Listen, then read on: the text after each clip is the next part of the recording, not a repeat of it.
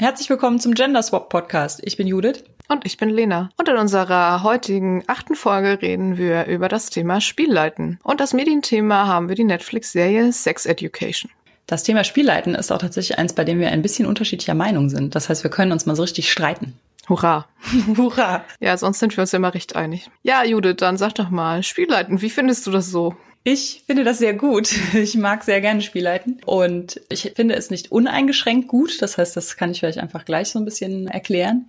Aber grundsätzlich genieße ich das Spielleiten eigentlich genauso sehr wie das Spielen. Und du, Lena? Ja, ich nicht so. Ich äh, habe so eine also Hassliebe ist so so viel gesagt, weil da wäre also zu viel Liebe und zu viel Hass drin. Es ist mir so eine komplizierte Beziehung zum Spielleiten. Ich kann das immer ganz schwer in Worte fassen. Ich leite ab und zu, nicht so oft wie du und nicht so oft wie andere sicherlich ich kann es ganz okay. Ich kriege es einigermaßen hin. Ich äh, finde es jetzt auch nicht furchtbar schlimm, aber es strengt mich unfassbar an. Ich äh, bin vorher drei Tage nervös und hinterher zwei Tage ein Wrack irgendwie geistig. Oh und ich weiß nicht, warum das so ist, aber ich leite schon ab und zu, weil ich immer denke, wenn ich jetzt ein neues System ausprobieren möchte, dann kann ich das ja nicht immer anderen Leuten aufbürden, das für mich zu leiten. Und außerdem äh, möchte ich auch so ein bisschen diese komische Beziehungen, die ich dazu habe, vielleicht etwas verbessern. Aber bis jetzt war es dann doch immer so, dass auch wenn es gut lief und alles gut geklappt hat, ich hinterher einfach nur fertig war und denke so, hu,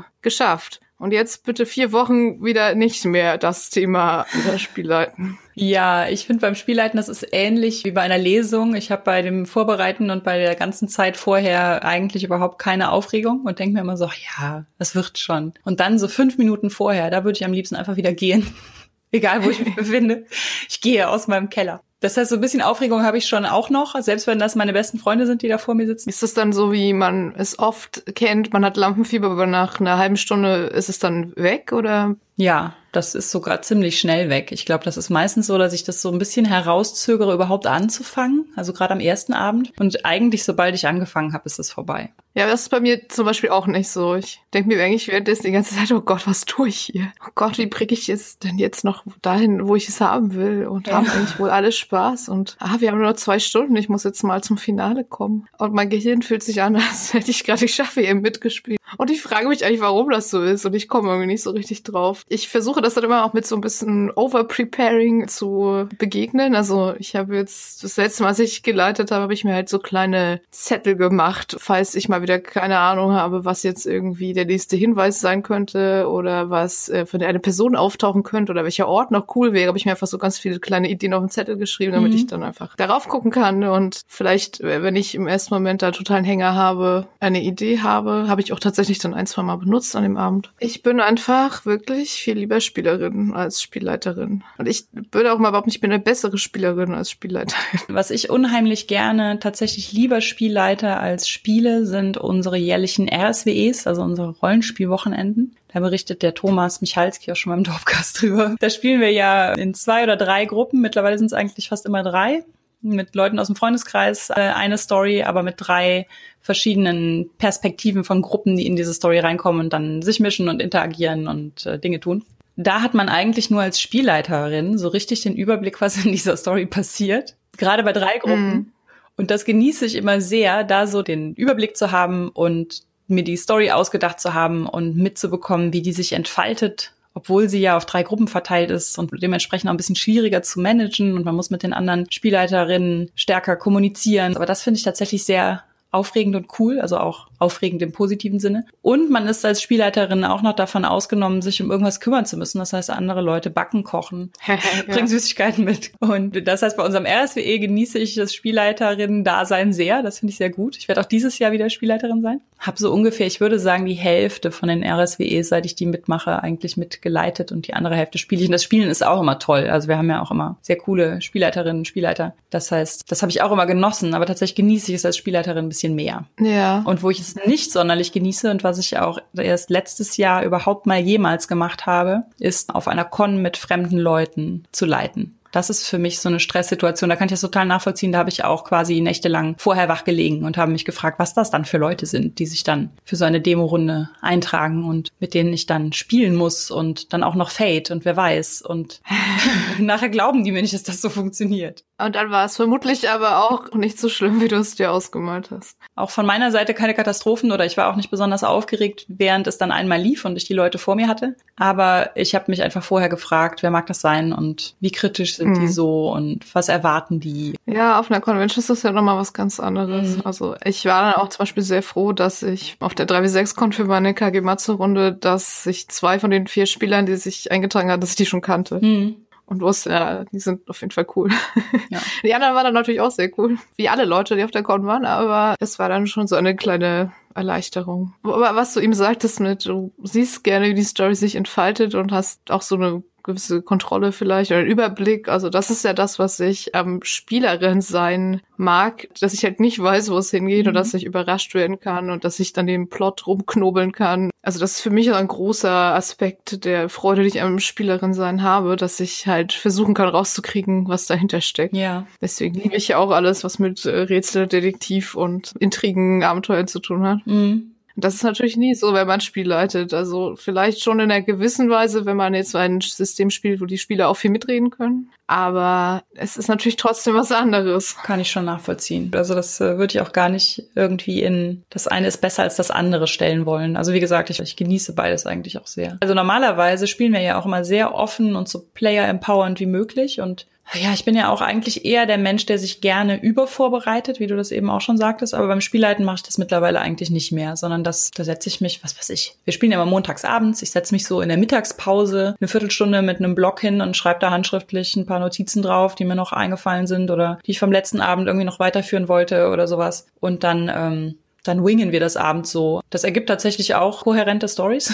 Mhm. Selbst wenn man sie mit mehreren Leuten erzählt. Aber da bin ich auch immer sehr begeistert, wie cool das funktioniert und was danach herauskommt, obwohl da so wenig Planungsaufwand drin steckt. Das ja. finde ich einfach, das ist so mein großes Aha-Erlebnis der letzten Zeit, dass das funktioniert. Weil wir kommen ja eigentlich auch eher so aus der, wir spielen die großen vorgedruckten DSA-Kampagnen bei Book und dass genauso coole Kampagnen auch entstehen, wenn man sich einfach hinsetzt und so an einzelnen Stichpunkten, die man sich überlegt hat, entlang spielt. Das war für mich schon so, dass ich dachte, oh wow, cool. Aber man braucht dann so ein bisschen Nachbereitung und Festhalten von den Dingen, die passiert sind, ja. damit man die coolen Sachen dann auch beim nächsten Mal wieder einbauen kann. Ich spiele halt immer nur einfach mit so einem handschriftlichen Block und ein paar Karteikarten. Ah, ja und vermerke mir das dann auch währenddessen da drauf, damit ich darauf nochmal Bezug nehmen kann oder nochmal aufbauen ja, kann ja. oder so. Im Gegensatz dazu ist das RSWE natürlich totales Railroading, weil wenn man mit drei Gruppen eine Story spielt, dann muss die natürlich jetzt nicht auf die Minute getimed sein, aber die muss schon ziemlich gut getimed sein, damit das funktioniert, damit alle vor der Mittagspause an Punkt X angekommen sind. Das heißt,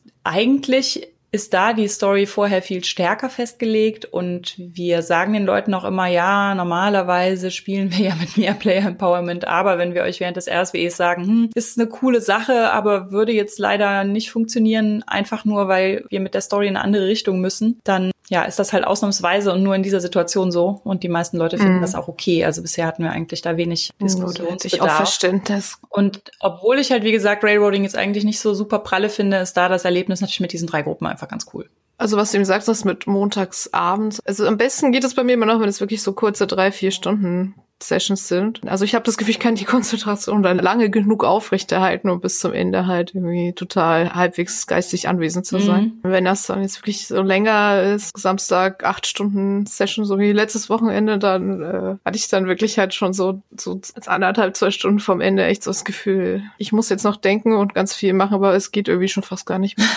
Ja, dann fängt man natürlich an, sich nicht mehr so gut zu konzentrieren. Es gab dann ein Finale, es war, glaube ich, auch ganz gut. Wir waren auch pünktlich fertig, also eigentlich so alles okay, aber danach war ich irgendwie durch. Und hinterher fühle ich mich dann auch echt immer so. Ich freue mich dann auch nicht. Also oh ich freue mich nur, dass es vorbei ist. Und ich freue mich zwar, wenn Leute sagen, es ist gut gelaufen und dass sie Spaß hatten, aber ich nehme das so auf und ich fühle es aber nicht. Ich denke mir immer so, ah, man hätte das alles eh noch besser machen können und warum bin ich eigentlich so kaputt? Und okay.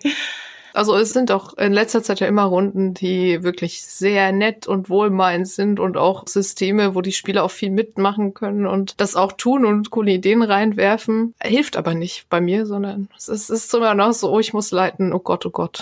Bei mir ist es häufig so, wenn ich mir dafür ein neues System anlesen muss, dann finde ich ah. das auch, also dann denke ich auch im Nachhinein noch stärker drüber nach, was hätte besser laufen können und liegt es am System, dass ich jetzt irgendwie das und das nicht vernünftig hinbekommen habe oder liegt es an mir, habe ich da irgendwas falsch verstanden oder was auch immer. Also das finde ich ist immer die Frage, ob ich mich beim System auch so gerade in meiner Komfortzone befinde und es ist so meine übliche Runde, in der wir meistens Fate spielen oder habe ich mir dafür jetzt ein neues PBTA angelesen oder ein ganz anderes System oder so. Ja, das ist nochmal ein zusätzlicher Faktor, den man bedenken muss, wenn man noch die Regeln erklären muss. Du hast ja, ja am Samstag quasi auch ein, ein neues System angelesen. Ja, genau. Wir haben ja Kids on Bikes gespielt, was übrigens ein sehr cooles System ist, finde ich. Auch ein cooles Rollenspielbuch, weil es halt auf wenig Seiten ganz viel coole Ideen drin hat und coole Fragen und auch nochmal auf so Sachen eingeht wie Safety Tools und ja, cool. äh, ein sehr gut geschriebenes Buch auch einfach ist. Ja, und das hat ja auch ein eigenes Regelsystem. Es ist aber dankenswerterweise wirklich sehr einfach und knapp gehalten und ich hatte das auch in kurzer Zeit beim Lesen verstanden und ich kannte es vorher auch schon so halb, weil ich vorher halt ein Actual Play bei One Shot gehört habe, wo sie das spielen und da kriegt man die Regeln ja auch immer schon so halb Ja, mit. das ist cool. Quasi wie ein Tutorial-Level.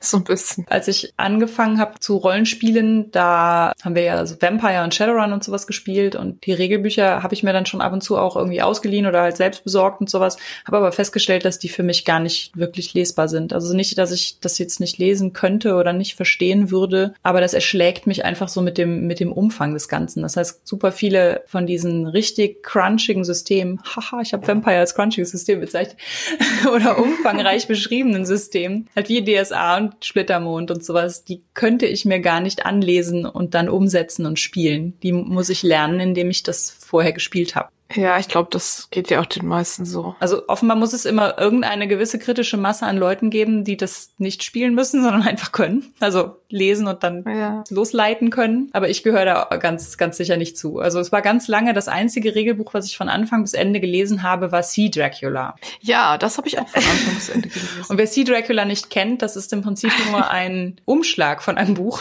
Es ist ein Hardcover es hatte halt genau vier Seiten. es ist das äh, Tieranwälte Tanzrollenspiel, mhm. was bei Uweck erschienen ist. Und wir haben es alle gekauft und vermutlich alle einfach noch nie gespielt. Also ich habe es zumindest noch nie gespielt. Nein, ich habe es auch nie gespielt, aber ich habe es, ich glaube, sogar am Uhrwerkstand komplett gelesen. Das war lange Zeit das einzige Regelwerk, was ich komplett gelesen habe. Ja, gut, aber Regelwerke sind ja eigentlich auch nicht unbedingt dafür da, dass man sie von vorne bis hinten durchliest. Also viele Systeme, die etwas umfangreicher sind, haben ja dann auch so Startabenteuer oder Startboxen oder sonst was, wo man verschiedene Bereiche des Systems so nach und nach kennenlernt. Also es kommt mal so eine Fertigkeitsprobe und dann kommt mal so ein Kampf und ja dann macht man das so Step by Step. Also die Star Wars Boxen von Fantasy Flight Games sind da ja ganz gut gemacht zum Beispiel. Aber wo du gerade früher sagtest, ich habe da neulich auf Twitter schon mal von erzählt, aber ich kann es ja hier nochmal wiederholen. In meiner ersten DSA-Runde wurden die Spielleiter ja tatsächlich bewertet am Ende des Abends. Hm. Und ich habe mich neulich gefragt, ob vielleicht ein Teil meiner unglaublichen GM-Anxiety vielleicht auch damit zusammenhängt, dass ich in dieser Runde angefangen habe. Ich weiß es nicht. Also ich kann es in einer gewissen gewissen Weise nachvollziehen, dass das eingeführt wurde, weil es ist ja auch eine gewisse Art von Feedback. Mhm. Und gerade in Runden, die, naja, so zu Zeiten angefangen haben zu spielen, wo Feedback noch kein integrierter Prozess des Regelsystems oder der Spielrunden war, ist das natürlich irgendwie ein Fortschritt sicherlich gewesen, das einzuführen. Also es gab dann halt so Kategorien wie Meisterleistung oder Spielspaß, die wurden dann halt am Ende mit einer Zahl zwischen 0 und 20 bewertet. 0 und 20, irgendwie kleinteilig auch. Das klingt jetzt irgendwie ganz furchtbar. Ne? Ich will auch nochmal dazu sagen, dass die Runde jetzt irgendwie total nett ist und ich spiele auch immer noch mit denen. Ich mache halt einfach diese Bewertung nicht, wenn ich da mal was leite, aber ich spiele mit den Leuten immer noch ab und an und auch gerne zusammen und die sind auch alle super nett und als ich dann zum ersten Mal geleitet habe, haben sie mich auch total unterstützt und das lief dann auch okay und so weiter weiter. Also es ist etwas skurril mit diesem Bewertungsbogen vielleicht, ist mir inzwischen dann aufgegangen, aber es heißt jetzt nicht, dass die Leute irgendwie scheiße werden. Es ist nur mal, um das dazu zu sagen. Aber ich glaube, daher kommt so ein bisschen dieser Blickwinkel, der gelungene Abend steht und fällt mit der Spielleitung. Und das ist natürlich so ein totaler Druck, den man dann mhm. hat. Und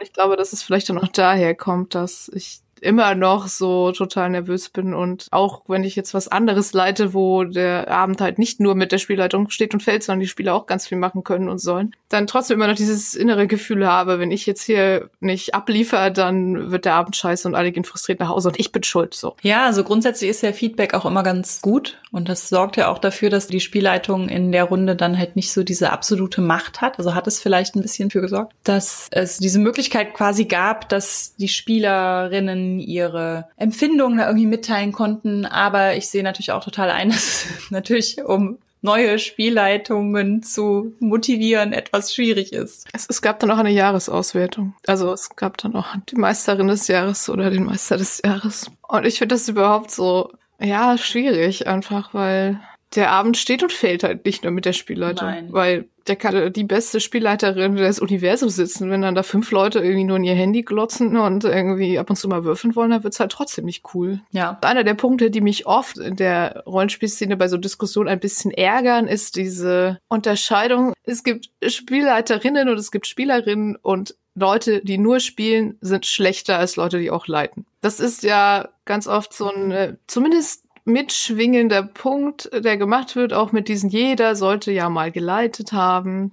okay, ich sehe ein, wenn man sagt, äh, damit man überhaupt zu schätzen weiß, was so eine Spielleiterin alles so leistet, wäre es schon ganz schön, wenn vielleicht jede Person in der Runde einmal zumindest so ein vier Stunden Kurzabenteuer geleitet hat. Das sehe ich als Punkt total ein. Allerdings habe ich in meiner DSA-Runde zwei Leute, die haben noch nie geleitet mhm. und die wissen trotzdem zu schätzen, was unser Spielleiter da jeden Samstag macht. Ich finde einerseits mal geleitet zu haben, ist, glaube ich, generell, wenn man es sich denn zutraut, eine gute Idee. Dieses aus sich herausgehen und dann einmal so, was weiß ich, irgendwie was was aus der kleinen Reihe oder irgendein Nano-Game oder irgendwie sowas. Wenn man sich das gar nicht zutraut, meine Güte, dann nicht. Aber ich finde so mal einfach die andere, die andere Position einzunehmen, ist vielleicht auch keine schlechte Idee. Aber ich finde auch nicht, dass damit irgendeine Form von Macht einhergehen sollte. Also so dieses, das liegt ja irgendwie den Wörtern schon inne, ne? So dieses der Meister. Weil bei PBTA ist es dieses The Master of Ceremonies oder halt der Spielleiter, der leitet das. Wir wollen jetzt hier, glaube ich, nicht noch die Meister- oder Spielleiter-Diskussion, also wegen der Formulierung äh, aufmachen. Also ich finde, ich sag manchmal Meister, ich sag manchmal Spielleiten. Es gibt ja Leute, die sagen, ja, wenn schon einer sich als Meister bezeichnet, dann kann das ja schon nichts werden, so ungefähr. Ja. Was ich halt Quatsch finde, weil es ist einfach so, was man halt gewohnt ist. Also ich habe versucht, mir Spielleitung anzugewöhnen, aber es klappt nicht immer. Manchmal sage ich auch, ich habe das und das gemeistert. Aber in dem Wort, ich habe das und das gemeistert, steht, steckt natürlich die Doppelbedeutung, dass man das gemeistert Man ist der Meister seines ja. Parts. Ja, auch beim Dungeon Master in allen Formulierungen finde ich auch in diesem LeiterInnen-Formulierungsding ja. steckt natürlich drin, dass man der ist, der das Spiel verstanden hat oder die. Genau. Und den anderen sagt, wo es lang geht. Ne? Ja, genau. Den Spielerinnen, die das nicht wissen und dann auf das Urteil vertrauen müssen der Spielleitung. Ja, generell ist man halt der, der die, das die Sache voranbringt und mit dem der Abend steht oder fällt, wie du schon gesagt hast. Ja, genau. Und das ist halt, glaube ich, auch so der Punkt, der bei mir dann so für diesen Druck auch sorgt. Das ist auch so ein organisatorischer Faktor, der noch mit dranhängt. Ja. Man muss ja auch bedenken, dass dann möglichst irgendwie nicht gerade zum super spannenden Szene irgendwie gerade die Pizza kommt oder der Endkampf dann irgendwie um ein Uhr nachts anfängt, wenn alle schon wirklich am Pennen sind. Das sind ja auch so Aspekte des Ganzen. Ja, klar, auf die man natürlich als Spielleiter auch am meisten Einfluss hat. Natürlich ja, nicht nur, genau. aber ähm, klar, so die Struktur und wann passiert was und so. Wie ich es immer so mitkriege, wenn ich auch manchmal irgendwie Rollenspielforen lese oder Blog-Einträge dazu, ist oft so zu sein scheint, dass die Spielleitung in vielen Runden auch alles andere macht. Also auch den Spielort stellt, die Organisation für den nächsten Termin macht, womöglich noch kocht oder irgendwie Getränke besorgt. Und ich denke mir so, wow, Leute, also irgendwie, das kann man doch aufteilen. Ja, das ist ja das, was ich beim RSWE, ne, wo ich eben meinte, wenn man ja. Spielleitung ist, dann muss man sich um nichts anderes kümmern. Das ist bei uns aber auch so. Wenn unsere DSA-Runde, wir spielen halt DSA und offizielle Abenteuer. Mhm. Das heißt, es ist von der Vorbereitung her auch wirklich viel und nicht eben, oh, ich denke mir schnell kurz mal irgendwie für ein Abenteuer in einem freien Setting irgendwas aus. Aber ne, dafür kümmern sich dann andere Leute halt um äh, Snacks und Getränke und ich gucke so ein bisschen, wann ist mal ein Termin, der vielleicht ausfallen muss und andere stellen den Spielort. Ich finde das immer völlig seltsam, wenn irgendwie gedacht wird, Spielleitung heißt auch äh, Organisator, Koch, Einkäufer und sonst Aber was. dann läuft halt ohne dich auch wirklich gar nichts mehr. Dann hast du richtig sichergestellt, dass du, dass du die Sache am Laufen hältst. Ja gut, vielleicht ist das auch was, was manche Leute gut finden. Ich weiß es. Um nochmal kurz darauf zurückzukommen, auf dieses Hierarchie-Ding mit dem, die Spielleitung ist äh, besser als die Spielerin oder irgendwie hochwertiger oder so. Wenn ich Spielleitung mache, dann dadurch, dass wir halt wenig vorgefertigte Abenteuer machen oder eigentlich gar nicht mehr und halt sehr viel so aus der Situation heraus entsteht und an dem Abend von den Spielerinnen initiiert wird und sowas, bin ich mittlerweile auch einfach sehr großer Fan von ja netten, kompetenten, einfallsreichen Spielerinnen, die mit am Tisch sitzen und sehe mich da so ein bisschen auch als ja jemand, der vielleicht einfach ein Angebot an Dingen hinlegt und die anderen machen was Cooles draus. Also ich finde, wir wechseln uns in unserer Runde eigentlich zu dritt ab mit der Spielleitung. Das sind Christian und ich und dann noch unser Mitspieler Klaus. Und dann haben wir halt noch ein bis zwei Leute drin, die eigentlich eher weniger Spielleiten oder auch gar nicht, was auch total okay ist. Und ich finde halt auch, wenn man einfach weiß, das sind coole Leute und die kommen regelmäßig und die bringen ihre Ideen mit und die spielen ihre Charaktere, dann muss ich die nicht abwerten, nur dadurch, dass die keinen Bock haben, mal Spieler zu machen. Es ist sehr viel wert, wenn die als Spielerinnen am Tisch sitzen. Ja, eben. Das meine ich halt auch mit, wenn ich sage, ich glaube, ich bin eine bessere Spielerin, als ich Spiel leite. Weil als Spielerin bin ich halt immer schon denke ich, recht engagiert. Also mhm. ich schreibe halt in unserer Kampagne auch immer Notizen mit und als ich noch mehr Zeit hatte, habe ich ja auch noch immer eine Zusammenfassung dann irgendwie dazu geschrieben oder ich bastle lustige Mindmaps für Detektivabenteuer. Da habe ich einfach mehr Spaß dran, als ich jetzt vielleicht dran habe, wie ein Abenteuer vorzubereiten. Und das ist ja auch einfach ein genauso wertvoller Beitrag zur Gruppe, also zum Spiel. Who cares? Ich glaube, das Problem ist halt auch so ein bisschen, dass Spielleitung häufig gesucht wird. Also Leute, die das ja. gut und gerne machen. Ich habe damit jetzt selber nicht so die Erfahrung, aber ich lese das immer mal wieder im Internet oder halt, was weiß ich, auch als Aushang in irgendwelchen Rollenspielläden oder sowas, dass halt immer die Spielleitung gesucht wird, weil viele halt lieber spielen möchten. Und vielleicht ist es deshalb so ein bisschen, dass dieser Mythos entsteht, dieses als Spielleitung bist du was ganz Besonderes und Leute hofieren dich und suchen dich und möchten unbedingt, dass du mit ihnen spielst oder sowas. Spielleitung gerade in klassischen Systemen, die gar keinen Player Empowerment in irgendeiner Form haben, ist es halt das gute alte, mit großer Macht kommt große Verantwortung. also du hast zwar richtig viel zu sagen, aber an dir hängt irgendwie auch, ob es alles cool wird. Ja. Weil wenn die Spieler nicht sagen können, ach komm jetzt, ich gebe mal einen Schicksalspunkt aus, jetzt könnte doch mal das passieren, dann kommt natürlich auch nichts von irgendwem außer dir, was so die grobe Story betrifft. Mhm. Und die anderen haben halt nur die Möglichkeit, irgendwie ihre Charaktere zu spielen und da natürlich Ideen zu haben, die dann aber auch meistens wieder an dem Erfolg von Proben hängen, ob sie klappen oder nicht. Und ich denke und, und finde, und das finde ich auch gut, dass es durch so eher erzähllastige Systeme und neue, auch, also gerade in letzter Zeit erschienene Systeme so ein bisschen aufgeweicht wird. Weil Gerade Kids on Bikes beispielsweise funktioniert tatsächlich auch so, dass man sich vorher gar nichts ausdenken soll, sondern die SpielerInnen werfen am Anfang halt zu der Stadt, in der das Ganze spielt, alle möglichen Ideen und Gerüchte rein und daraus entwickelt man dann quasi improvisiert den Plot. Mhm. Und sie können auch und sollen auch ganz viel Input reingeben zu weiteren interessanten Orten und Personen, was jetzt passieren könnte. Also nur mal als Beispiel, weil ich es sehr gelungen finde. Äh, Kids on Bike ist ja so ein bisschen das Stranger Things Rollenspiel, mhm. um es ganz kurz zu umschreiben. Und es gibt da halt auch die Möglichkeit, dass es Personen gibt, die so übernatürliche Fähigkeiten haben. Die gibt es aber nicht als Spielercharaktere, sondern immer als NSC. Und die werden halt von der ganzen Gruppe zusammen kontrolliert. Das heißt, da gibt es dann so eine Anzahl von Markern, die so Powerpunkte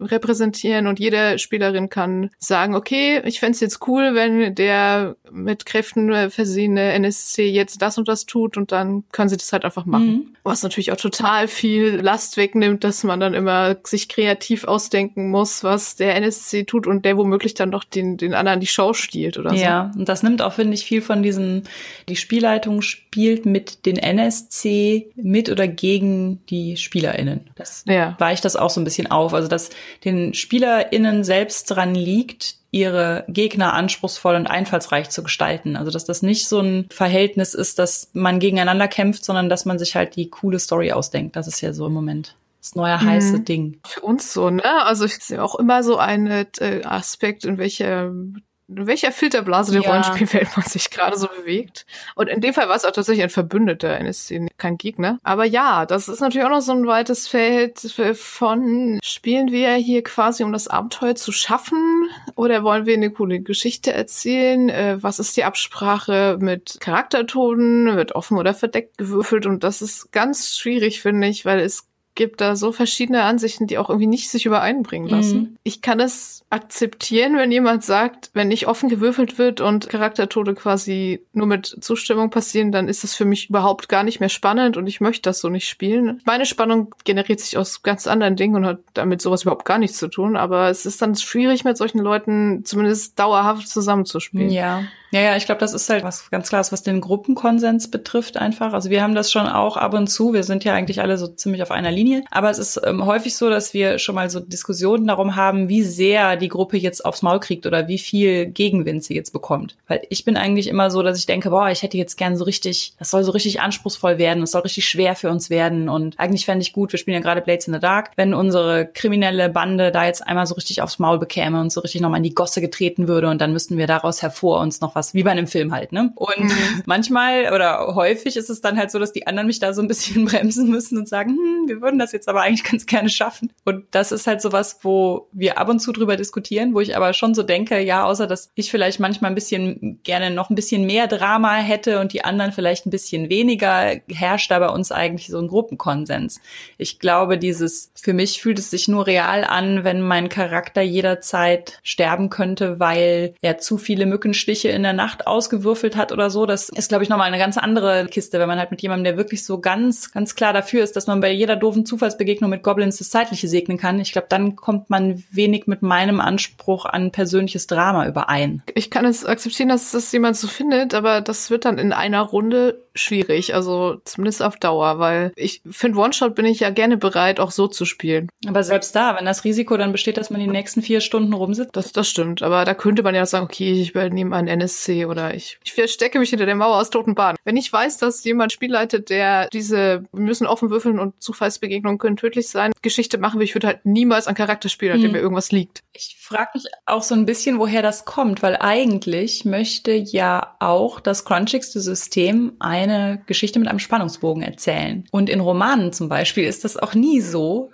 dass auf Seite 15 der Hauptcharakter stirbt, weil ein Goblin aus dem Gebüsch springt. Das ist einfach nie. Ja, ich glaube, es ist dieses Würfeln und es kann auch schief gehen und man starrt gebannt auf den Würfel und weiß, wenn man der Gegner jetzt trifft, dann ist man tot. Es ist halt eine Art von Spannung. Ich glaube, manche Leute wissen das einfach zu schätzen. Das ist so ein Thema, an dem auch schon Runden von mir fast zerbrochen werden und deswegen bin ich da immer so sehr emotional, was das angeht. Aber ich glaube, es nützt nichts. Äh, man muss das einfach akzeptieren, dass es für manche Leute so ist und es wirklich unspannend sonst ist, wenn verdeckt gewürfelt wird. Ich finde aber, darüber habe ich gestern nachgedacht, auch in diesen diesem offen versus verdeckt würfeln und Zufallsbegegnungen können tödlich sein versus Charaktertode müssen abgesprochen werden, liegt ja auch so eine Differenz und sie ist für mich aber ein bisschen asymmetrisch, weil wenn jetzt jemand in der Runde mitspielt, wo verdeckt gewürfelt wird und die Charaktere nicht ohne Absprache sterben können, dann ist für ihn oder sie der Preis halt, dass es nicht so spannend ist, wie die Person es gern hätte. Wenn ich jetzt in der Runde einen Charakterspieler, den ich gerne mag, und es wird offen gewürfelt und man kann am dritten Goblin von links sterben, ist für mich der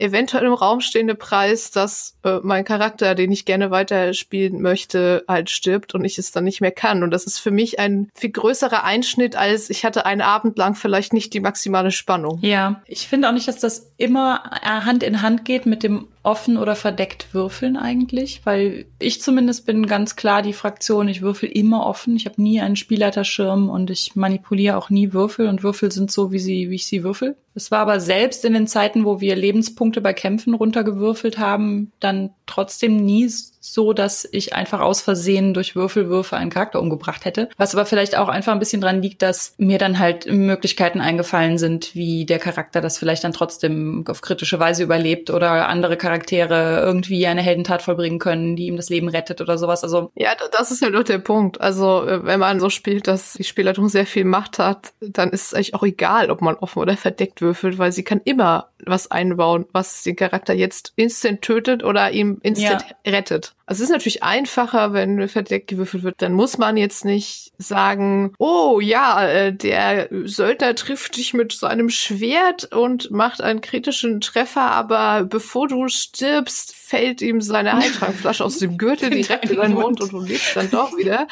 sondern kann einfach sagen, oh, er hat dich nicht getroffen. Was vielleicht für die Fiktion etwas besser okay. ist als irgendwelche absurden Zufälle. Ja, bei Fate würfeln wir halt dementsprechend auch immer offen, weil wir halt offen würfeln. Da finde ich aber auch, man würfelt ja bei Fate nicht die Statusanzeige oder die Lebenspunkte runter, sondern man erhält Konsequenzen und man kann eine gewisse Anzahl Konsequenzen kriegen und dann kann man ja immer noch eine kriegen. Also dann kann man halt quasi die kriegen, die einen ja. für immer verändert. Eine, eine Konsequenz, die dafür sorgt, dass du einen deiner Charakteraspekte so umformulieren musst, dass er halt lebenslang dir diese Konsequenz zeigt. Ja. Das finde ich persönlich total cool. Weil du kannst als Spieler dann natürlich sagen, ja, okay, es ist jetzt halt auch, also ich fände es jetzt cool, wenn es vorbei wäre und ich wäre tot. Das kannst du ja jederzeit sagen. Du kannst aber auch halt dir Gedanken machen, wäre der Tod denn jetzt wirklich so die beste Alternative, was jetzt gerade narrativ passieren kann? Oder wäre es vielleicht auch ein interessanter Twist für den Charakter, für die Story, wenn es danach einfach noch weitergeht. Und ganz häufig ist es ja eigentlich cooler, wenn es weitergeht. Man darf dabei nicht vergessen, es macht narrativ Sinn und es ist eine gute Entwicklung in der Story. Aber es spielen ja gar nicht alle Leute Rollenspiel und legen total viel Wert auf Narrative mhm. und Story. Viele Spieler und Spielerinnen ziehen den Reiz aus dem Rollenspiel ja auch einfach aus anderen Dingen. Aus Werten und Würfeln und optimaler Taktik und einfach mal irgendwie dem Monster den Arsch treten oder was auch mhm. immer. Wenn man dann aus so einem rein narrativen Aspekt rangeht, dann ist das für die Leute zutreffend, die, für die die Narrative und vielleicht auch das Charakterdrama das Wichtigste ist. Aber das ist halt gar nicht bei allen Spielern so. Das muss ich vielleicht einfach akzeptieren. Ich glaube, wir sind uns ja. sehr, sehr einig. Das ist doch wieder einig, verdammt. Ja, da sind wir uns doch wieder einig. Aber man muss halt auch einfach dazu sagen, wenn man anderen Leuten abspricht, dass es offen würfeln und Zufallsbegegnungen können tödlich sein, halt auch Spaß machen und gut sein können, dann sagt man wieder anderen Leuten, ihr habt auf die falsche ja. Art Spaß und das wollen wir ja eigentlich ich nicht hatte auch vor kurzem eine, nicht Diskussion, sondern ich habe in einem Facebook-Chat mit jemandem geredet, äh, der meinte, dass alle Rollenspieler unter dem Begriff Rollenspieler zusammenzufassen und dann anzunehmen, dass wir alle dasselbe tun in unserem Hobby, ist eigentlich einfach schon viel zu verallgemeinernd. Also letztendlich finden sich da so viele Leute zusammen, die auf so unterschiedliche Weise Spaß haben und das beim jeweils anderen gar nicht unbedingt nachvollziehen können, dass sich diese Runden auch gar nicht wirklich alle mischen lassen. Also wir können gar nicht mit allen Leuten Nein. zusammen die gleiche Art Spiel spielen und die auch nicht mit uns. Das, das heißt, ich glaube, da kommen einfach viele Strömungen werden unter diesem Überbegriff zusammengefasst, was ja okay ist, aber wir können nicht annehmen, dass jede Rollenspielerin da draußen dasselbe Spiel spielt oder kompatibel ist mit uns. Ich finde es immer sehr gut und umswert, wenn Leute sich zumindest so minimal mit dieser Spieltheorie beschäftigen, halt, welche Arten von Spielertypen gibt es und was sind die verschiedenen Aspekte des Spiels, an denen man Spaß haben kann und wie wichtig ist mir was davon und bin ich in dieser Runde gerade richtig oder möchte ich einfach als einzige Person was ganz anderes als der Rest und sollte mir vielleicht lieber eine andere Runde besuchen. Mir ist gerade noch was zum Thema Charaktertod eingefallen. Ich lese nämlich gerade, weil wir das ja zusammen auf der Heinzcon spielen wollen, The Watch. Das ist ein ja. Powered by the Apocalypse Setting, das sich um Toxic Masculinity quasi als personifizierten Gegner dreht. Das heißt, eine militärisch anmutende Gruppe von Frauen muss in einer Fantasy-Welt gegen den Schatten bestehen, der von außen diese Welt bedroht. Also von au außerhalb der Gemeinschaften. Mhm. Und da das ein militärisches Setting ist in gewisser Weise gibt es da natürlich auch die Möglichkeit zu sterben. Also es gibt den Move Suffer Great Harm, der gespielt wird, wenn entweder narrativ etwas großen Schaden verursacht oder man halt in einem Kampf so viel schon hat einstecken müssen, dass der nächste Move automatisch Suffer Great Harm ist. Und da fand ich auch total cool. Ich habe das schon mal häufiger gelesen, aber da ist es mir noch mal sehr detailliert beschrieben vorgekommen, dass man, wenn man diesen Move dann nicht schafft und tatsächlich diese große Sache mit einem passiert, dass man dann verschiedene Optionen hat, wie man reagieren kann als Spielerin. Und eine davon ist halt, der Charakter stirbt, aber der stirbt eventuell nicht in diesem Moment, sondern der ja. wird seinen großen Moment haben. Also der ist quasi sowas wie, wie marked for death, also irgendwie vorgezeichnet vom Tod. Mhm. Äh, der wird seinen großen Moment haben und wird dann dabei auch sterben und ist dann auch nicht mehr rettbar oder sonst irgendwas und die Gruppe weiß das auch. Aber die Spielerin kann sich selber überlegen, wann dieser Moment sein wird. Das heißt, man wäre dann in der Lage, wenn es ein One-Shot ist, den Abend noch weiter zu spielen, ohne sich jetzt einen neuen Charakter bauen zu müssen und einführen zu müssen und ist dann halt so, ja, diejenige, die dann in The Blaze of Glory am Schluss in die Schlacht reitet und dabei dann stirbt. Ja, das ist ja vielleicht ein ganz guter ja. Kompromiss, weil man hat es quasi offen ausgewürfelt, dass der Charakter stirbt, aber man kann auch äh, den Tod halt cool gestalten und auch narrativ ja, was damit Das finde ich halt auch sehr cool. Also ich bin mal gespannt, ob es so weit kommt. Aber das finde ich tatsächlich, das gibt einem ja dann auch was. Das ist ja was, da redet man ja vielleicht auch später noch drüber. Und das macht das Spiel tatsächlich auch, also mhm. bereichert es auch und macht es spannend und sowas. Ja, also ich habe ja auch an sich gar nichts dagegen, dass Charaktere auch mal Und sterben ansonsten ist es halt auch möglich, dieses Great Harm zu suffern, um es jetzt mal ganz blöd englisch zu sagen, und dabei halt nicht zu sterben. Das geht auch. Ja, ich bin ja auch gar nicht der Meinung, dass äh, Charaktere jetzt für immer lieben und aus jeder Scheiße Mhm. wieder rauskommen sollen, aber ich möchte halt einfach nicht irgendwie an, oh, der Goblin hat drei bestätigte kritische Treffer gewürfelt, während wir noch auf der Anreise zum Plot sind, sterben, weil, weil irgendwie nö. Christian meinte auch mal, also ich habe ja nie D&D gespielt, Christian meinte, er hätte einmal D&D gespielt und hätte sich einen Magier erstellt und hätte so schlecht gewürfelt, dass dieser Magier nachher einen Lebenspunkt hatte am Anfang des Spiels. Und das war halt wohl so, dass es da auch irgendwelche Moskitos gab oder sowas. Also letztendlich hätte er halt bei der Durchreise durch die Sümpfe durch einen Moskitostich Oh sterben können. Ja, also das sind sicherlich auch denkwürdige Rollenspielgeschichten. Es ist die Frage, ob es die gute Art von denkwürdigen Rollenspielgeschichten ist. Ja, dann als letztes Thema, aber wir sind ja hier der Rollenspiel-Podcast, aber mit Frauen. Es gab mal auf Teilzeithelden einen Artikel, den können wir auch noch in die Shownotes packen, zum Thema Frauen als Spielleiterin und dass sich anscheinend äh, weibliche Spielerinnen nicht so oft trauen zu leiten wie männliche Spieler, so, so grob gesagt und dass sie das doch einfach trotzdem tun sollten. Und dann dachten wir, wir reden jetzt auch mal darüber kurz. Also es ist mir schon wieder zu viel Verallgemeinerung tatsächlich zu sagen. Frauen trauen sich ja nicht so oft. Ja, genau wie dieses, das, was typisch Frauen leiten, das ist immer mit Intrigen Ah, und das, ja. was typisch Männer leiten, das ist immer mit Kampf oder sowas. Also ich persönlich lehne es ab, bestimmte Dinge als typisch weibliche Spielleitungsmotive zu erachten. Meine, wie nennt man das denn? Gefühlte Evidenz. Ja. Meine gefühlte Evidenz ist so ein bisschen, dass in meinem Freundinnenkreis, Freundeskreis ja auch weniger Frauen Rollenspiel spielen als Männer. Das ist ja, glaube ich, so generell einfach immer noch so. Und dadurch in den meisten Runden die Frauen häufig in der Unterzahl sind. Und außerdem sind wir Mhm. ja als Frauen oder Nicht-Männer aufgewachsen und haben das so ein bisschen internalisiert, dass wir von Männern hören wollen, ob das, was wir tun, was taugt oder nicht. Und ich glaube, dass es auch daran liegt, dass es Frauen gibt, die sich häufig nicht auf den Spielleitungsstuhl trauen. Also ich finde es auch immer doof, häufig Frauen zu sagen, aber nun gut, viele Runden sind ja sehr männerlastig und wenn du dann das quasi Risiko eingehst, als, ja, als Frau die Spielleitung zu übernehmen, dann hast du da vielleicht so ein bisschen so diese Hemmschwelle, dass du dir denkst und die beurteilen nachher, ob ich die Regeln auch genauso gut konnte und beurteilen mich nach all diesen Dingen, nach denen man ständig noch Leute binär nach Mann und Frau beurteilt. Frauen machen es so, Männer machen es so.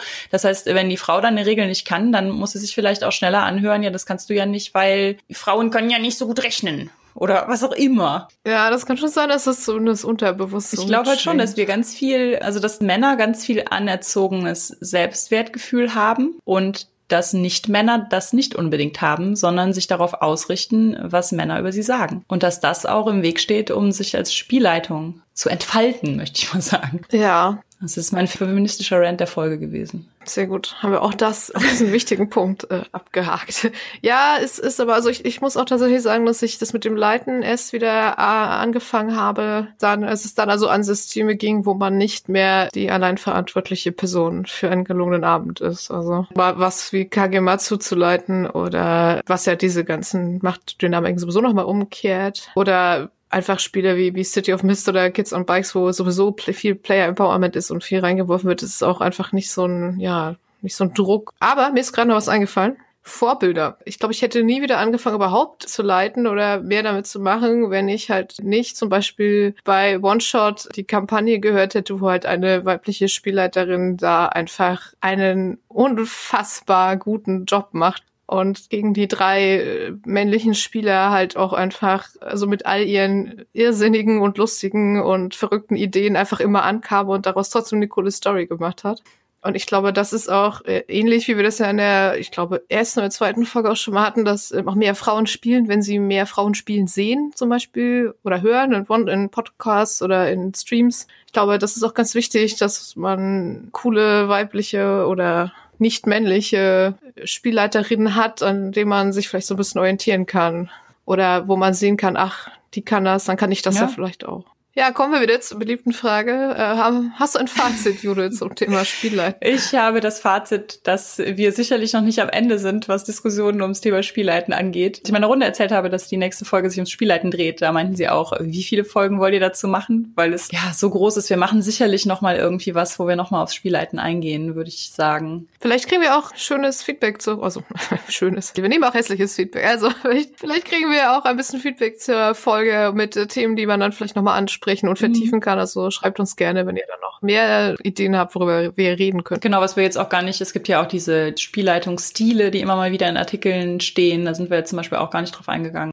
Ja, das heißt, nee, eigentlich habe ich kein so richtiges Fazit. Ja, mein Fazit ist so ein bisschen, was ich mir erstens wünschen würde, dass es halt nicht mehr diese Zwei-Klassen-Gesellschaft quasi von Leuten, die auch leiten und Leuten, die nicht leiten gibt. Man sieht das auch gerne an der schieren Masse an Artikeln, Büchern und Dingen zum Thema, wie leite ich gut, im Gegensatz zu der quasi nicht vorhandenen Masse an Content zu, wie spiele mhm. ich denn gut. Also es gibt ja inzwischen auch so ein bisschen was. Also es ist immer noch eine große quantitative mhm. Unterschied und der zeigt ja schon so ein bisschen, dass die allgemeine Meinung immer noch ist. Die Spielleitung, äh, die, die kann viel falsch und viel richtig machen die Spieler, naja, die kommen halt und setzen sich hin und sind so da. Dann wird das schon. Ja, das ist so das eine Fazit. Das andere Fazit ist, dass ich, glaube ich, meine eigene seltsame Beziehung zum Spielleiten noch weiter ergründen muss, um vielleicht irgendwann mal zu verstehen, warum mich das eigentlich so furchtbar stresst und ob das irgendwann mhm. mal besser wird. Ich werde es einfach weiter versuchen. Ja, ist doch cool. Also mach nichts, womit du dich nicht wohlfühlst, aber ich äh, Klar. schätze wert, dass du es machst. Wo du eben sagtest, dass äh, die Spieler kommen und müssen eigentlich gar nichts mitbringen, sondern setzen sich auf die Couch, ist das ja quasi wie bei Netflix und das ist die perfekte Überleitung auf unser Medienthema.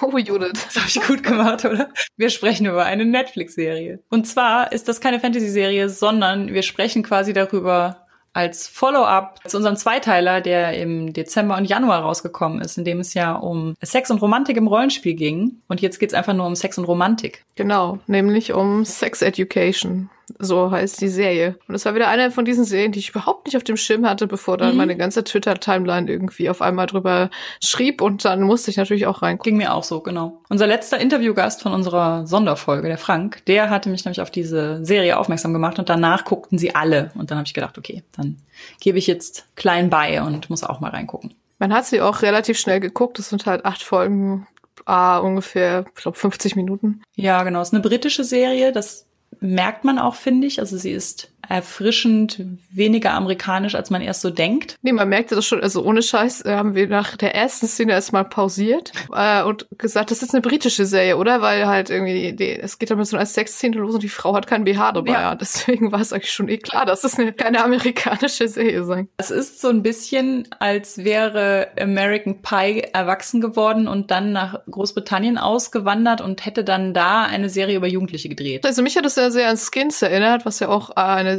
also die britische Version, muss man dazu sagen. Es gab ja immer so ein komisches Remake und das ist halt auch, spielt halt auch in äh, England und hat halt auch ganz viel so Sorgenprobleme und Dinge von Jugendlichen zum Thema. Auch eine ganz tolle Serie, aber halt in diesem Fall noch mit mehr Sex und Problemen und äh, Dingen, die damit zu tun genau. haben. Wir haben nämlich den Sohn einer Sexualtherapeutin, die von Gillian Anderson gespielt wird, der sich der Sexprobleme seiner Mitschüler widmet angespornt von einem Mädchen, das eigentlich primär Geld braucht und quasi diese Therapiestunden mit ihm in Zusammenarbeit anbieten möchte. Und er hat überhaupt keine praktischen Erfahrungen, was Sex angeht, sondern einfach nur das, was seine Mutter halt den ganzen Tag so mit ihren Klienten redet oder Patienten redet und was er so mithört oder was in ihrer Bibliothek so herumsteht und was sie halt, die überhaupt kein Blatt vor den Mund nimmt, so ab und zu am Frühstückstisch mit ihm bespricht. Und mit diesem gefährlichen Halbwissen zieht er hinaus in die Welt, um seine Klassenkameraden zu therapieren oder ihnen Ratschläge zu geben. Das geht mal ziemlich nach hinten los, mal. Es ist auch tatsächlich hilfreich. Nebenbei hat er natürlich seine eigenen Probleme mit seiner eigenen Sexualität und seiner eigenen Verliebtheit und seinen äh, besten Freund, den er so ein bisschen vernachlässigt wegen dieser Geschichte. Ja, die Serie hat natürlich, also sie ist natürlich eine Serie über Jugendliche und hat teilweise auch so ein bisschen pubertären Humor und ist teilweise auch schon ein bisschen albern vielleicht und aber ich finde, sie ist trotzdem insgesamt sehr schauenswert, weil sie einfach sehr weit ist, was bestimmte Themen angeht. Also es gibt zum Beispiel wie keine einzige Szene, wo jemand dramatisch irgendwie sein, sein Coming Out hätte als nicht hetero oder so und es äh, gibt auch keine bescheuerten Sequenzen, wo irgendwie ein Typ das Mädchen zum ersten Sex drängelt und sie will eigentlich gar nicht oder so. Also das sind da so die Klischees und da ist die Serie zum Glück total von weg und sie, sie stellt auch nie in Frage, dass beide einverstanden sollten mit der, was auch immer jetzt gemacht wird. Mhm. Ich finde, zum Beispiel gibt es einmal eine Szene, wo das Mädchen, was am Anfang ohne BH zu sehen ist, einen mittlerweile neuen Freund hat und äh, ihm einfach immer so Pornosachen sagt beim Sex. Und er ist halt so, nee. Und sie ist halt völlig ratlos, weil sie irgendwie gar nicht weiß, warum macht er denn jetzt nicht mit ihr, was sie so aus Pornos kennt und äh, redet dann halt mit diesem Jungen darüber und er sagt ihr dann so, ja, probier's doch einfach erstmal mit dir selber aus und dann kommst du vielleicht darauf, was dir eigentlich gefällt, so fernab von das und das hast du mal in Pornos gesehen. So, es könnte mir auch, es soll mir auch gefallen. und das fand ich auch so was, wo halt einfach so diese gängige Art und Weise, Sexszenen zu sehen, also sowohl in einem einfach nur popkulturellen Kontext, wie jetzt in dieser Serie, als auch jetzt ja in, in Pornos, wo das einfach nochmal so in Frage gestellt wird und gesagt wird, hey, es ist total okay, erstmal rauszufinden, was einem gefällt, abseits von dem, was in den Medien dargestellt wird. Das fand ich auch echt einen coolen Punkt, den die Serie macht und von dem ich hoffe, dass ja auch ganz viele Jugendliche das gucken eigentlich. Also es gibt halt auch so ein lesbisches Pärchen, was halt irgendwie einfach sich liebt und alles, aber halt irgendwie keinen guten Sex hat und sich fragt, warum eigentlich. Also da ist man halt nicht irgendwie diese schon oft da gewesene Coming-out-Geschichte nachgegangen, sondern halt, was kommt denn echt mhm. danach? Also es gibt ja einfach so wahnsinnig viel, was ständig überall in den Darstellungen vernachlässigt wird. Es läuft ja immer nach demselben Schema ab. Auf jeden Fall. Es gibt, also leider, das ist als, als Rollenspielerin an Manko, es gibt eine ganz schlimme Szene, wo sie den Rollenspielclub der Schule aufsuchen. Und, und die Darstellung habe ich mich dann auch schon gefragt, wie kann man alles in der Serie so differenziert darstellen und das dann so verkacken irgendwie. Also da sitzen da wirklich so Leute in peinlichen Kapuzen umhängen und mit so Plastikelfenohren um so ein Brettspiel herum. Aber gut, das ist jetzt eine Szene von zwei Minuten und die ist jetzt nicht so entscheidend, aber die war wirklich kacke. also ich bin auch nicht mit allem in dieser Serie total einverstanden. Also ich hätte es zum Beispiel auch mal gut gefunden, weil ich habe auch mitbekommen, dass die Trans-Menschen in meiner Twitter-Bubble das nicht so cool fanden, dass der beste Freund von dem Hauptcharakter sich halt irgendwann Frauenklamotten anzieht, weil die beiden auf eine Veranstaltung gehen wollen. Und da wird er dann aber versetzt. Das heißt, er ist alleine in Frauenklamotten irgendwo an einem Bahnhof. Und dann kommt es natürlich zu so einer übergriffigen Szene mit ihm. Und ich verstehe mhm. natürlich, dass sie die so gemacht haben, weil man als nicht-trans-Mensch sich vielleicht denkt, ach, das wäre jetzt eine coole dramatische Szene. Aber ich kann mir auch sehr gut vorstellen, dass solche Szenen auch unangekündigt und einfach nur so in einer lustigen Serie wirklich traumatisch sind für Leute, die sowas ja. ständig erleben müssen. Andererseits fand ich es halt auch wieder ganz interessant, dass er, glaube ich, der Charakter gar nicht in irgendeiner Weise trans sein soll, sondern halt einfach gerne so sehr auffällige Outfits gerne mag. Ja, genau. Der, der Charakter ist keine Transfrau, aber es ist trotzdem natürlich sowas, wo er einfach Gewalt ausgesetzt ist, weil er sich nicht wie ein ja, Mann kleidet. Stimmt. Das stimmt. Das hätte man vielleicht auch irgendwie anders thematisieren können. Und naja, was wir auch schon sagte, ist dieses, der Charakter, der gerne Crossdressing machen möchte, ist halt der, der mit irgendwie sechs Schwestern aufgewachsen ist. Das ist halt auch wieder so ein Klischee, was du ja auch schon meintest, das ist vielleicht auch nicht so Ja, genau. Es wirkt halt so ein bisschen so nach dem Motto, ist ja kein Wunder, wenn der Junge dann schwul wird, der ist, der hat ja sechs Schwestern. Da wäre mir fast ja. lieber gewesen, wenn das jetzt eine Familie mit, was weiß ich, zwei Schwestern und zwei Brüdern gewesen wäre oder so. Dann wäre dieses Trope einfach ja. nicht so da. Also dieses Schwulwerden-Trope in Anführungszeichen. Grundsätzlich macht die Serie schon zumindest aus unserer Perspektive sehr viel Spaß. Es sind natürlich noch mehr Sachen drin, die gar nicht thematisiert wurden, die man sich da vielleicht noch wünschen würde. Also es gab zwar viele queere Charaktere, auch nicht nur bei den Jugendlichen, auch mal bei den Eltern. Das fand ich mhm. auch sehr gut, dass der eine Junge halt einfach zwei Mütter hat, ohne dass das irgendwie einmal auch nur irgendwie komisch äh, thematisiert werden würde. Aber es sind natürlich trotzdem noch ganz viele Sachen, die einfach nicht repräsentiert wurden. Also zum Beispiel gab es jetzt irgendwie keinen asexuellen oder aromantischen Charakter. Es waren auch alle schon binär Männer oder Frauen. Es gab halt auch diese Cross-Dressing-Geschichte, aber halt keinen äh, transidenten Charakter beispielsweise. Also da könnte man, ist es noch Luft nach oben. Gillian Anderson da drin muss man eigentlich gesehen haben und man muss auch allein schon für sie eine zweite Staffel beantragen. Das ist so. Also auch die Teenager-Schauspieler fand ich alle sehr cool. Und ja, also es ist halt so eine Mischung aus manchmal ein bisschen, ein bisschen albern, vielleicht ein bisschen überdreht und auch mal so ein paar Peniswitze. aber insgesamt doch immer wieder schöne Szenen und auch sehr rührende Szenen. So. Ja, also. ich fand auch die Balance zwischen ernsthaft und Humor war da sehr gut gelungen. Genau, also das vielleicht aber so als, als Follow-up zum Thema Sex und Romantik. Wie Monster Hearts ohne Monster. Nur Hearts.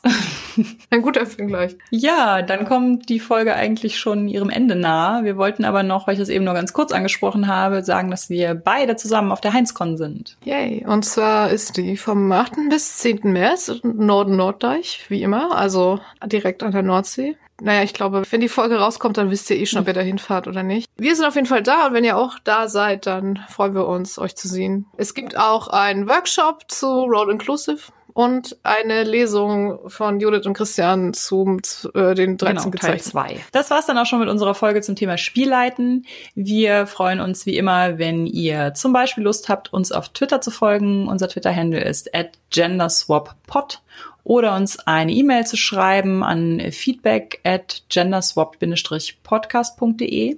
Ansonsten könnt ihr auch Kommentare auf unserer Homepage hinterlassen. Das ist unter www.genderswapped-podcast.de. Und wenn euch die Folge gefallen hat oder der Podcast allgemein gefällt, könnt ihr ihn gerne auf iTunes bewerten und je mehr Sterne ihr insgesamt bekommt, desto eher werden andere Leute darauf aufmerksam. Also vielen Dank, falls ihr genau, das tut. Vielen Dank. Und vielen Dank fürs Zuhören. Wir sehen uns vielleicht in Norddeich und hören uns ansonsten im April wieder. Macht's gut, bis dahin. Tschüss.